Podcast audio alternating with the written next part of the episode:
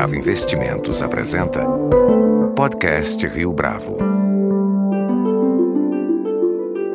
Conheça o Portfólio Rio Bravo, uma carteira de investimentos só sua, só na Rio Bravo. Para informações, entre em contato via investimentos@riobravo.com.br ou 3509-6620.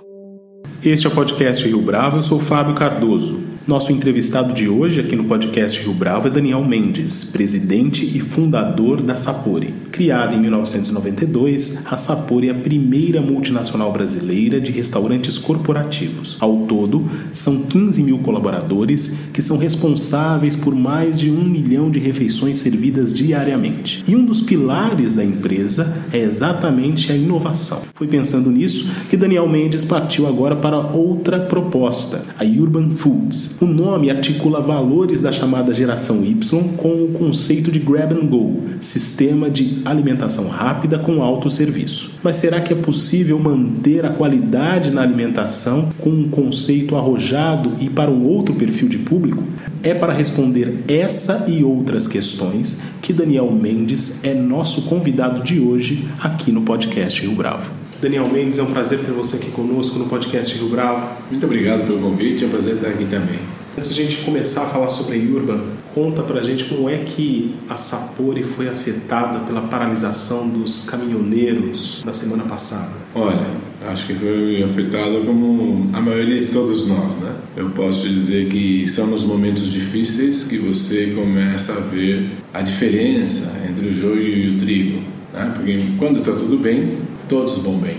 E o nosso histórico mostra que há três anos nós viemos cumprindo o nosso orçamento, o que já é um desafio, inclusive não só cumprindo como superando. E para nós, as situações são iguais que para qualquer, qualquer empresa ou cidadão que mora no país. Essa por sai desta nova empreitada muito mais fortalecida e com resultados que, no meu entender, foram excelentes. Nós temos hoje 1.140 restaurantes. Até 20 dias atrás, acho que agora nós temos mais alguns, mas o que eu posso dizer é que nós não deixamos de abastecer nenhum dos nossos restaurantes. Isso foi fácil? De jeito. Nós tivemos os mesmos problemas que todos tiveram: falta de combustível, falta de entrega. Nós temos também fornecedores logísticos que não nos atenderam, não porque não quisessem, mas sim porque não conseguiam. Mas o que me deixa muito orgulhoso de ser um dos componentes desta companhia e um dos que tem inspirado as pessoas a olharem as coisas de forma diferente. Isso que nos traz a característica de sermos uma empresa inovadora. É que neste momento eu não estava no Brasil, e para mim foi mais gratificante ainda, porque automaticamente, quando isso aconteceu, houve um planejamento e foi olhada as 1.104 unidades com um programa específico por unidade.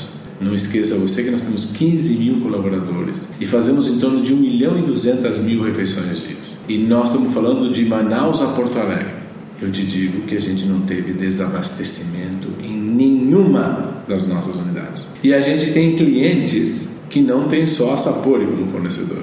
Tenho certeza que identificaram qual é o melhor parceiro para esta área. Acho que a gente falar que a gente é bom é uma coisa, e eu acho que a gente deve falar, mas melhor do que isso, os outros falaram que a gente é o melhor. E isso aconteceu em função do ocorrido até então. Nós não desabastecemos nenhuma unidade nossa. Nenhum cliente nosso ficou parado por falta de comida. No mercado, vários clientes ficaram parados porque não chegou a alimentação. Nós, todos os nossos 1.140 restaurantes foram abastecidos. E olha, estavam abastecidos eh, na sexta-feira até quarta e na quarta até segunda. Então, como fundador desta companhia, e não mais fazedor único dela, eu fico muito feliz de ter criado uma companhia que tem nas suas pessoas essa vitalidade, essa forma de pensar e essa reação às situações de dentro, de fora, do lado.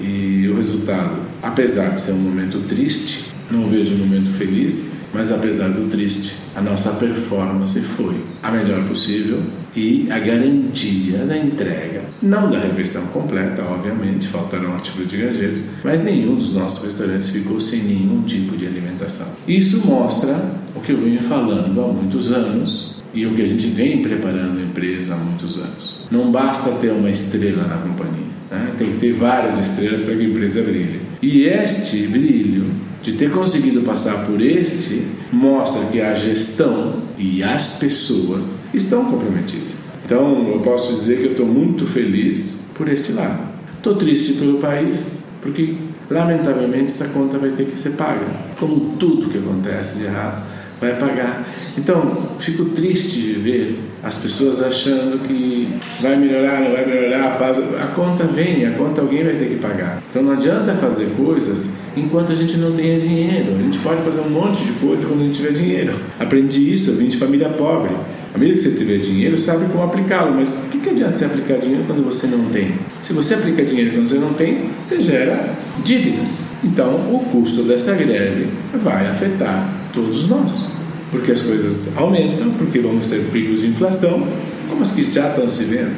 O que eu posso dizer em termos de sabor, para nós foi muito mais importante cumprir o nosso papel do que olhar para custo. Se você olhar para custo, a gente tem que liberar muito dinheiro e muitas unidades porque as pessoas tinham que comprar nas coisas locais que tinham e não podiam usufruir do preço global que nós temos, que é muito abaixo do preço que você compra em qualquer lugar. Mas eu não poderia não deixar de assumir o compromisso mais importante, que é de alimentar as nossas pessoas. Você acredita que haverá consequências em termos do preço para o consumidor da Sapori daqui para frente por conta dessa paralisação? Olha, eu espero que não, estou lutando para que não esteja, mas eu acho que chega inevitavelmente parar o país todo esse tempo traz um custo. Esse custo vai ser pago e vai ser pago por todos, não só pela Sapori.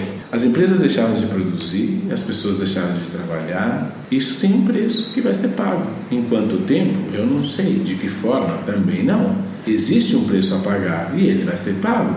A de imagem do Brasil já se perdeu. E nós vamos ter que levar algum tempo para montar esse custo. Mas além do custo da imagem do Brasil, além do custo do governo de ter feito algo que eventualmente poderia ter feito com mais cuidado, poderia ter dado mais explicação, e eu sei lá tantas coisas, que eu não estou aqui para julgar isso, porque eu não, não, não tenho nem a capacidade de dizer isso, mas o que sim eu sei é que a conta vem. Sempre. Na vida da gente, se a gente gasta mal, se a gente não trabalha, vai, ter, vai acumular custo. E o que aconteceu no Brasil? Ficamos alguns dias sem trabalho, esse dinheiro vai ter que voltar. E aí, como vai ser? Eu não sou, não sei como, mas fico triste porque de alguma forma exigirá outros tipos de sacrifícios, além dos que nós já temos. Falando agora sobre a Urban Foods, é, por que essa transição para o varejo nesse momento é importante para você? É um movimento que já havia sido gestado há algum tempo e você decidiu aplicar nesse instante? Olha, para ser bem sincero, nós não trabalhamos mais, nós nunca trabalhamos nos nossos restaurantes como restaurantes industriais. A Sapuri sempre foi vista e continua sendo vista como uma empresa inovadora do mercado, porque eu nunca fiquei acomodado uma das grandes características que eu tenho é não ser acomodado, é não acreditar que as coisas, por melhor que estejam, elas vão continuar sendo. Inclusive, acredito muito na, nessa novo ciclo. Esse novo ciclo não é de aprendizado, é de desaprender o que a gente aprendeu errado. As coisas estão acontecendo em tanta velocidade, vão vir tantas inovações, que se a gente não rapidamente desacostumar o que aprendeu, eu fiz curso de tirografia simbolicamente era muito importante na minha época. Mas o que, que adianta, adianta para que isso? Nada. Mas eu trago esse exemplo para dizer que hoje o processo é muito mais de desaprendizado do que aprendizado. Até porque as coisas novas, elas são muito mais fáceis de implementar, elas são muito mais fáceis de apertar botão, digamos assim. Então a era que nós estamos vivendo é uma era de desaprender. E essa era de desaprender não é só o Brasil que está passando por ela, acaba vindo dos Estados Unidos, e o que eu vi nos Estados Unidos é um não desaprender impressionante. E acredito que isso pode ser, no futuro, se a gente como Brasil souber aproveitar, pode ser a grande alavancada para a gente virar mais rapidamente os protagonistas do cenário mundial. Então, quando todo mundo olha ao contrário, eu costumo sempre olhar o diferente. Porque o que está acontecendo no mundo não é no Brasil, é no mundo. Né? Então há, há movimentos acontecendo que as pessoas não estão se dando conta e que as pessoas vão ter que desaprender o que aprenderam errado. E não era errado na época, mas é errado hoje. E acho que esse dói. Eu que queria uma empresa inovadora. Eu sempre falei que a inovação é igual à cirurgia plástica. É para melhor, mas no começo fica um monstro. E dói. Então, esse processo dói para todos, mas ele é transformador. Então, assim, é, o que eu posso dizer como futuro eu vejo uma grande transformação. E vejo uma grande morte de empresas e de pessoas, não morte física, mas como empreendedores, como executivos, como a gente vê tanto zumbi aí na rua, porque não vão conseguir desaprender aquilo que aprenderam.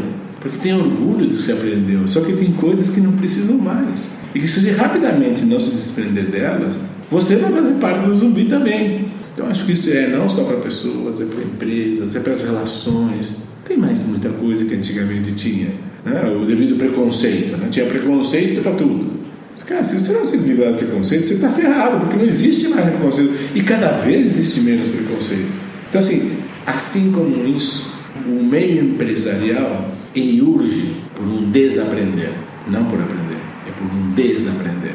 Quebrar manuais, quebrar regras, quebrar coisas que até então fizeram sentido e como é que o conceito da Urban Food se encaixa dentro dessa história, dentro dessa narrativa que você apresentou para gente? Eu vejo o Urban Food, por enquanto, ele é um teste. Né? Ele é um teste onde ele vem com conceitos inovadores, mas não xiitas. Eu acredito na comida orgânica, eu acredito na comida saudável, mas não cara. Se for cara, não funciona.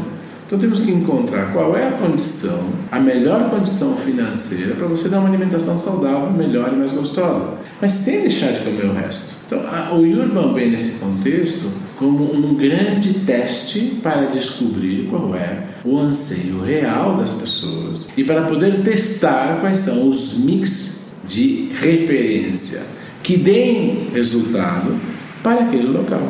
A primeira loja que nós fizemos não é a loja ideal. As nossas lojas serão de 30 a 50 metros quadrados. Abrimos uma loja de 160 metros. Então seria uma mega store. Mas é por quê? Para que a gente fique testando o que funciona e o que não funciona. O que eu posso te garantir é que não na segunda, porque a segunda já está fechada, mas na terceira, na quarta, na quinta e na sexta, já serão modelos adequados ao nosso aprendizado até então. No meu ver hoje, nós estamos falando de lojas de 30 a 50 metros quadrados com muita coisa grab and go, com a facilidade de uma padaria, com itens necessários para o dia a dia. Como objetivo final está você criar o estoque da tua casa. Porque a ideia que eu vivo e convivo é de jogar muita mercadoria, ou porque ela ressecou na geladeira, ou porque eu deixei no saco e tenho que jogar fora porque eu comprei um quilo que não precisava. Então a, a, há em curso algo que eu acredito muito, que são embalagens menores, produtos mais frescos e que não fiquem parados em casa, que tenha agilidade ou teleentrega ou e-commerce, ou seja, como você quiser, que te entregue um produto mais fresco possível e na quantidade necessária para aquele teu desejo daquele momento. E não comprar um quilo de sal que o cara que é casado dura três meses um quilo de sal. Porra, por que a gente está comprando quilo de sal e não compra 200 gramas de sal, ou 100 gramas de sal, ou 50 gramas de sal? Então, esse conceito, ele não é um conceito ainda entendido, mas como ele é muito conveniente, como ele é muito perpicaz, como ele é real, é, esse acredito que está sendo o modelo do Urban. O Urban não está sendo uma cópia nem do Irota, nem do Carrefour Express, né? não, não, não, não. O, o Urban está sendo um tubo de ensaio para saber como melhor entregar aquilo que a gente quer. Nós queremos ser os estoques da sua casa. Isso tem a ver com a geração Y do ponto de vista da faixa etária ou do ponto de vista da mentalidade? Você tocou num assunto extremamente importante. Eu costumo dizer que pode ter uma pessoa de 80 anos que tem a visão Y e um menino de 18 que não tem a visão Y. A própria letra Y é algo que encaixa num ponto comum. São duas frentes que encaixam num ponto comum o Y parece um, um funil. Então acho que as pessoas do Y estão entrando num funil onde ela se torna ligada. Então, muito mais do que ser o Y pela idade, é o Y de pessoas ligadas, ligadas em tendências que são melhor para elas, que é melhor para o universo, que tem menos desperdício, que você não coisa joga fora, que você não paga. Então, é, é a mudança do, do olhar do que, que é que nós vamos comprar. Eu vou no supermercado às vezes e compro um, um quilo de farinha de mandioca. Porra, mas quanto tempo demora para tu usar um quilo de farinha de mandioca? Não, agora tem meio quilo. Tá, mas meio quilo. Quanto tempo levou para... Por que não fazer 200 gramas, 150 gramas, 80 gramas? Quer dizer, então, estou te dando exemplos onde hoje as coisas não funcionam muito assim. Se você pedir, eu quero três fatias de presunto, o cara que hoje em qualquer lugar está colocando presunto pega mais presunto e joga na cabeça achando que está tirando sarro dele.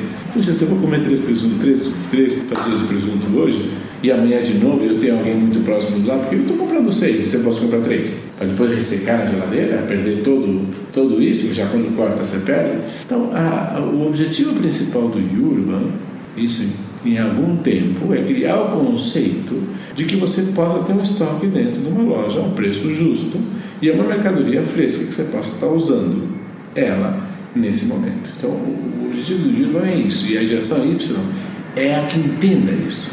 Você pode ter uma pessoa de 80 anos que entende isso e um moleque de 16, 18, 20, 25 que não entendeu. Então, não é o Y não é pela cronologia de idade, e sim pela capacidade do entendimento do que o Urban oferece. A primeira loja de vocês se localiza no shopping Santa Cruz, aqui em São Paulo. A princípio, quem imagina um conceito como esse estabelece como espaço geográfico ideal uma região da zona oeste de São Paulo, distante de centros comerciais, como é o caso do Shopping Santa Cruz. A minha pergunta aqui vai na seguinte direção: é proposital tirar desses espaços considerados privilegiados e mais atentos a essas novas tendências, as iniciativas do Urban Foods? Olha, para ser muito claro, o objetivo de fazer no, no, no, Santa Cruz foi dois pontos da Paulista. A gente vai ter o primeiro lá e o segundo no Center 3 da Paulista. A ideia é confrontar dois públicos regionais para ver qual é o mix que funciona nos dois. Então não foi o objetivo foi colocar duas situações próximas à Paulista para que a gente tivesse um, um, um público mais é, igualitário. E o quanto da experiência de inovar lojas em propostas anteriores tem te ajudado a pensar Urban Foods de 2018 em diante? O que tem me ajudado muito, eu, eu acredito assim, eu tenho falado muito que Urban Food é o Preta Manger Latinoamérica. E quando você olha o Preta Manger, não é o Urban de hoje. Ele é o Latinoamérica, porque ele vai ter que ter coisas do, do, do, do sim, do, do Manger, e vai ter que ainda conquistar essa qualidade do Preta Manger, porque o Preta Manger tem uma muito boa qualidade. Né? Num hábito de um países onde geralmente você come muito isso, que são os Estados Unidos, Inglaterra, são países que você naturalmente come muito gravengol, come muitas sanduíches, coisas assim. O nosso está muito mais voltado também para a comida asiática, que é muito do agrado das pessoas, e uma comida, comida também, não é só lanches. Então a ideia nossa é criar um sim, um Preta Manja Latinoamérica, mas com pegada nossa, com frescor, com coisas que nós temos aqui. Mas por isso que eu te falei que as lojas voltarão a ter um metro quadrado máximo de 50, porque elas seriam-se basicamente grab and go, autosserviço, com algum acabamento em frente ao cliente. Esse é o objetivo final dos mais pontos que a gente pretende é, abrir. Quais as respostas que você já tem obtido, tá? são poucas semanas, uh, do público que tem ido até o Urban Foods? Olha, eu tenho percebido algumas coisas desse público. É o seguinte: a loja ficou muito chique para o público. E a ideia é que mostrar para o público que comida tem tudo a ver com o visual. Então não vou deixar de fazer as lojas bonitas. À medida que as coisas forem evoluindo, as pessoas vão entender que o fato de ser bonita não significa que seja cara. E aí a gente ganha as duas coisas. Né? Uma das coisas importantes que eu posso fazer, nós fizemos todo o projeto é italiano, os balcões são italianos, a composição é italiana, porque no meu ver, Itália é um país, primeiro de design e segundo de espaços. Os espaços são muito reduzidos. Então eles têm uma tecnologia de como você usar máximo os espaços. Agora, é, o, que, o que te diria é que é, a gente vai continuar fazendo lojas muito agradáveis, mas com comida aceitável e com um mix que se ajuste a cada região. Este é o momento de hoje, de 20 dias, de estar vendo o mix. O que, que nós já percebemos no mix? O preço é importante, bastante importante. O mix asiático, sucesso. Folhas orgânicas ainda não tem cultura. Os sanduíches, eles são maravilhosos, mas eles são caros e ainda muito grandes. Eu te diria também que as nossas próprias composições de demonstrar ao cliente ainda não estão bem adequadas. Então, nós temos aprendizados, são 20 dias de inauguração. Então, as minhas observações hoje são de 20 dias somente, mas longe de não estar muito ajustado com o objetivo que nós temos nesta empreitada. Para a gente encerrar, é possível equilibrar na sua avaliação preço justo e qualidade do produto? Um detalhe que você preza bastante. Olha, eu não sou preso, como é que eu faço isso na minha empresa? Eu não sobrevivi neste mercado tão competitivo, brigando com os maiores do mundo, se esses não fossem as minhas bases e alicerces de crescimento. É um preço justo, ao melhor posicionamento de beleza gastronômica e de local. Nós comemos 70% com os olhos. Você não chega num lugar que é sujo, um lugar que é feio, simplesmente para te alimentar. O que a gente precisa evoluir, o que a gente está fazendo a nossa parte é mostrar, não porque tenha isto, significa que tem que ser caro. Então a gente está querendo achar o equilíbrio entre uma bela apresentação, um bom lugar e um preço para lá de justo. Daniel Mendes, muito obrigado pela sua entrevista, pela sua participação aqui no podcast Rio Bravo. Muito obrigado, foi um privilégio é, e sempre que precisar eu tenho a honra de estar participando com vocês. Meu muito obrigado. Com produção visual de Denise Barreto, este foi mais um podcast Rio Bravo. Você pode comentar essa entrevista no SoundCloud, no iTunes ou no Facebook da Rio Bravo.